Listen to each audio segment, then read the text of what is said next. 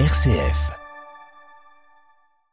Les secours à pied d'œuvre en Turquie et en Syrie dans l'espoir de retrouver des survivants au lendemain du séisme qui a frappé la région frontalière des deux pays. Secousse très forte de 7,8 degrés sur l'échelle de Richter et près de 200 répliques dans les 24 heures qui ont suivi.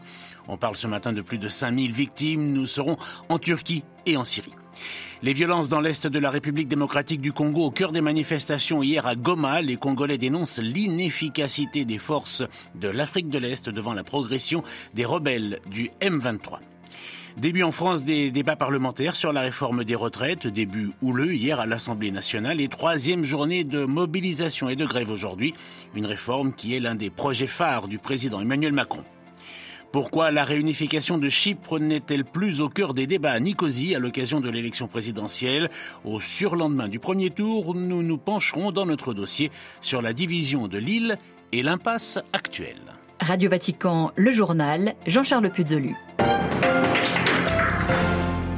Bonjour, le bilan ne cesse de s'alourdir au lendemain du puissant tremblement de terre qui a frappé en pleine nuit le sud de la Turquie et le nord de la Syrie. Et ce matin, on annonce déjà environ 5000 morts et 3400, euh, 5000 morts, dont 3400 en Turquie et 16 000 blessés. Bilan évidemment provisoire. C'est une course contre la montre qui a commencé pour les sauveteurs pour tenter de dégager des survivants des décombres. Les premières 72 heures, vous le savez, sont cruciales dans ces situations, mais les moyens à développer sont énormes étant donné l'étendue de la région touchée. Notre correspondante Manon Chaplin est arrivée à Adana dans le sud de la Turquie, à environ 200 km de l'épicentre. Manon, quelle est sur place la situation?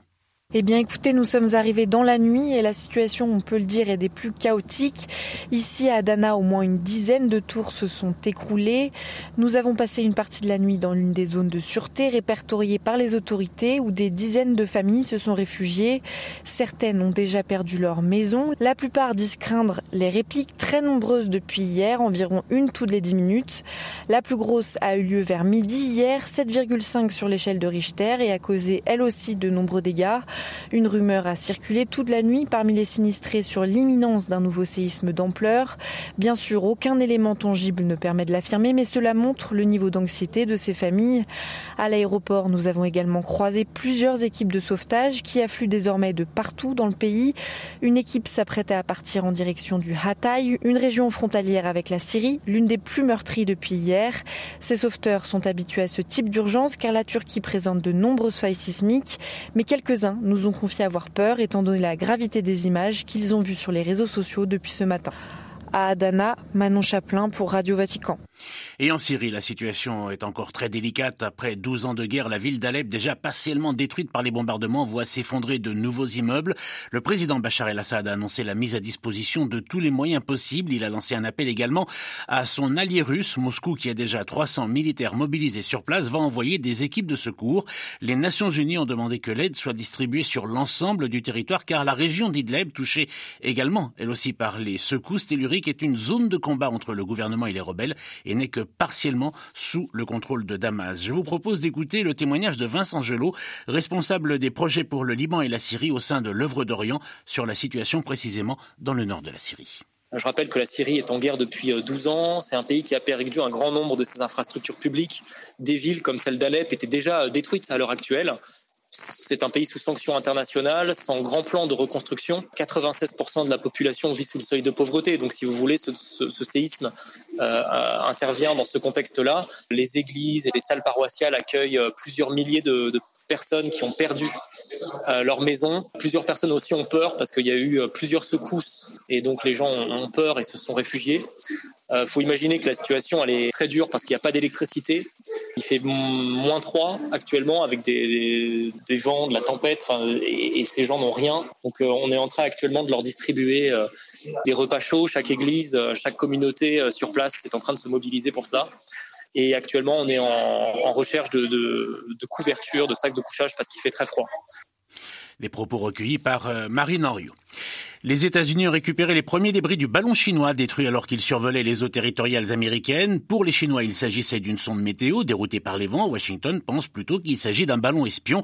L'épisode, en tous les cas, envenimé les relations bilatérales. La visite d'Anthony Blinken à Pékin avait été reportée, mais Joe Biden a calmé un peu le jeu en réaffirmant avoir maintenu un canal de dialogue. Quant aux débris récupérés après analyse, ils permettront peut-être de déterminer la nature civile aux militaires du ballon. Et c'est dans ce contexte que le président américain va prononcer aujourd'hui un discours attendu sur l'état de l'Union. Le locataire de la Maison-Blanche, à qui 62% des Américains reprochent à mi-mandat de n'avoir rien fait ou presque pour leur pays, tandis que Joe Biden envisage de se représenter en 2024. Cinq euh, Palestiniens combattants du Hamas ont été tués hier dans un nouveau raid de l'armée israélienne en Cisjordanie occupée, raid qui rentre dans le cadre des opérations de recherche lancées la semaine dernière pour retrouver des suspects à la suite d'une attaque près de Jéricho. Dans l'est de la République démocratique du Congo et plus précisément à Goma, plusieurs milliers de personnes ont manifesté hier à l'occasion d'une journée ville morte pour protester contre la soi-disant passivité de la force de la communauté des États d'Afrique de l'Est déployée dans la région face aux rebelles du M23. Le collectif des mouvements citoyens du Nord Kivu constate la progression de ces rebelles que le gouvernement congolais accuse d'être soutenus par le Rwanda et s'interroge sur la capacité des forces internationales à effectivement pouvoir repousser les offensives. Correspondance à Goma d'Augustin Moussangué. Routes barricadées, boutiques et autres commerces de privés saccagés, une église détruite. La ville de Goma a présenté toute la journée du lundi un visage d'un champ de combat. Au départ, l'appel à des journées villes mortes s'est transformé en manifestation de colère pour dénoncer l'avancée du M23 qui tente d'enclaver la ville de Goma, mais aussi l'inactivité décriée de la force de l'EAC, l'East African Community en français, Communauté des États de l'Afrique de l'Est. Tard dans la soirée, le gouverneur militaire du Nord Kivu qui a tant soit peu toute la journée tenté de raisonner les manifestants s'est prononcé. Pour lui, il s'agit de l'œuvre de gens mal intentionnés qui infiltrent la population pour s'attaquer à des cibles bien choisies. Il a lancé un appel patriotique au calme. Prévu pour une semaine, des séries de villes mortes, les initiateurs de ces journées ont suspendu tard le soir leur appel, jusqu'à nouvel ordre. Ce mardi matin, la ville est timidement calme. Depuis Goma, Augustin Monsangé pour Radio Vatican. Et les violences dans l'est de la RDC avaient été puissamment dénoncées par le pape François lors de son voyage la semaine dernière. La violence et la haine sont des sentiments inhumains et antichrétiens qui paralysent le développement, avait-il dit à son arrivée à Kinshasa. En rencontrant les victimes de ces violences, le lendemain, le pape avait condamné les violences armées, les massacres, les viols, la destruction, l'occupation des villages et demandé pardon pour la violence de l'homme sur l'homme. Projet phare du deuxième et dernier quinquennat d'Emmanuel Macron en France, la réforme des retraites est arrivée devant l'Assemblée nationale hier. Une première journée de débat plutôt houleuse, débat parlementaire qui doivent durer deux semaines sous la pression de la rue. Aujourd'hui d'ailleurs, c'est la troisième journée de mobilisation syndicale et de grève avant une quatrième samedi prochain. Les syndicats sont vent debout contre ce texte qui prévoit notamment de reporter de deux ans l'âge légal de départ à la retraite, autrement dit de 62 à 64 ans. Nous demandons un effort collectif aux Français, martelait hier la chef du gouvernement, Elisabeth Borne, un propos inaudible et inacceptable pour Joseph Touvenel, secrétaire de la Confédération française des travailleurs chrétiens, la CFTC. Il accuse l'État de demander au secteur du privé de réparer ses incapacités de gestion. Écoutez. Les caisses, par exemple, du privé, plus de 70% des salariés en France sont à l'équilibre avec plus de 72 milliards de réserves sans une dette. Le déficit des caisses en France, c'est pour les fonctionnaires, que ce soit nationaux ou territoriaux, et ce qu'on appelle des régimes spéciaux, euh, les transports, etc. Et quand on vient présenter aux gens en leur disant mais il faut faire des efforts parce que c'est en déficit, eh bien on a tendance à répondre mais quand c'est géré par les partenaires sociaux, c'est-à-dire syndicalistes patronaux et syndicalistes de salariés, nos caisses sont à l'équilibre avec des réserves. Alors l'État, euh, eh ben, à vous de mieux gérer. Et, c'est vraiment la perte de confiance, le, fond du problème. Euh, la France est un des pays au monde où il y a le plus de prélèvements et on, est en train de se dire mais à quoi ça sert? Joseph Touvenel, secrétaire de la CFTC, interrogé par Marie Duhamel. Le secrétaire général des Nations Unies s'est inquiété hier des risques d'escalade dans le conflit en Ukraine. Les perspectives de paix ne cessent de se réduire et le monde se dirige, les yeux grands ouverts, vers une guerre plus large. C'est alarmé Antonio Guterres en présentant ses priorités pour 2023. Guerre en Ukraine, crise climatique, pauvreté extrême. Nous avons commencé l'année dans notre ligne de mire, avec dans notre ligne de mire une convergence de défis jamais vue de notre vivant, a déclaré Antonio Guterres devant l'Assemblée générale de l'ONU, dénonçant la l'absence de vision stratégique et le penchant des décideurs politiques et économiques pour le court terme.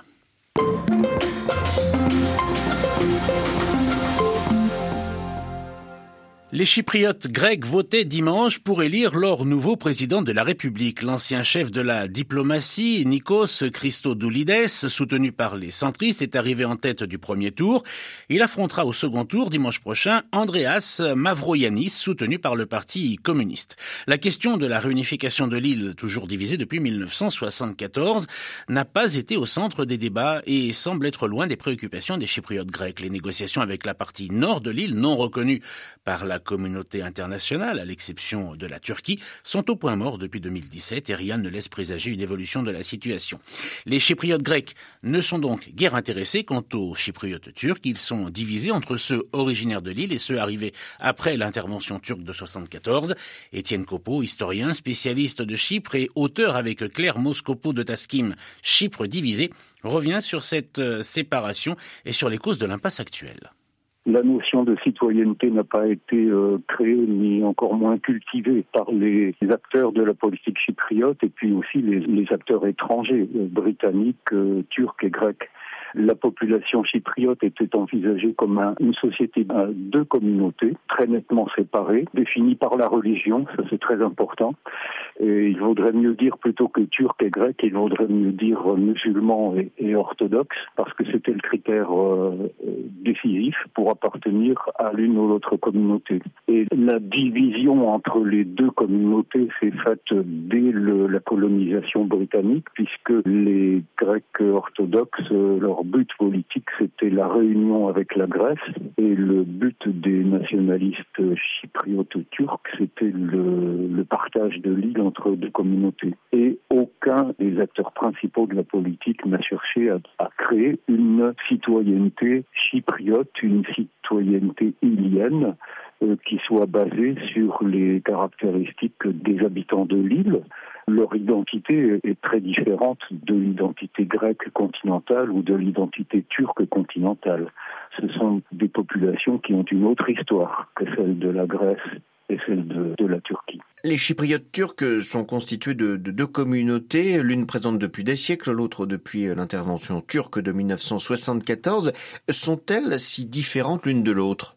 Les Chypriotes qui sont présents dans l'île depuis, depuis le XVIe siècle n'ont pas la même culture que les Turcs qui ont été amenés du continent à partir de 1974. Et maintenant, euh, les Turcs anatoliens, on va les, nommer ainsi, les Turcs anatoliens sont probablement plus nombreux que les, les Turcs chypriotes ça pose un problème de culture, d'identité. La culture turque chypriote étant très influencée par les voisins grecs, même par l'orthodoxie, et puis elle a été très influencée par la colonisation britannique. Mais le but d'Ankara, qui est l'acteur principal ici, c'est justement de modifier cette identité chypriote et de, faire du territoire du Nord un territoire semblable à celui de n'importe quel département turc. Alors du coup, ces deux communautés ont-elles la même conception de l'avenir? La population est divisée en deux. Les Anatoliens ne comprennent pas bien la mentalité chypriote, euh, ni l'histoire chypriote. Ils sont complètement imprégnés de la version officielle de l'histoire de la crise chypriote. Les chypriotes turcs authentiques, là, euh, beaucoup voudraient la réconciliation et, la réunification, alors que la population chypriote grecque a voté non. Il y a un, désir de réunification chez les Turcs plus fort que du côté grec. Le désir de réunification, au contraire, est complètement rejeté par les les, Anatoliens et la Turquie. À moyen terme, quelle issue à cette partition de, l'île c'est le statu quo tout simplement Malheureusement, on ne voit pas de solution pour l'instant. Les derniers pour parler euh, sous l'égide de l'ONU ont eu lieu en 2017, ils se sont mal terminés. La Turquie renforce constamment son emprise sur le territoire et sur la population, et notamment avec l'armée. Au moins 30 000 hommes stationnent à Chypre Nord, ce qui fait que d'ailleurs la Turquie occupe une partie de l'Union européenne, c'est une chose qui n'est pas assez soulignée. La Turquie envoie ses enseignants, la Turquie envoie ses religieux, euh, alors qu'il y avait un, certain syncrétisme dans la société chypriote entre islam et, orthodoxie. La Turquie veut complètement faire disparaître ce syncrétisme et on ne voit pas très bien la solution. Interrogé par Xavier Sartre, Étienne Copo était l'invité de Radio Vatican.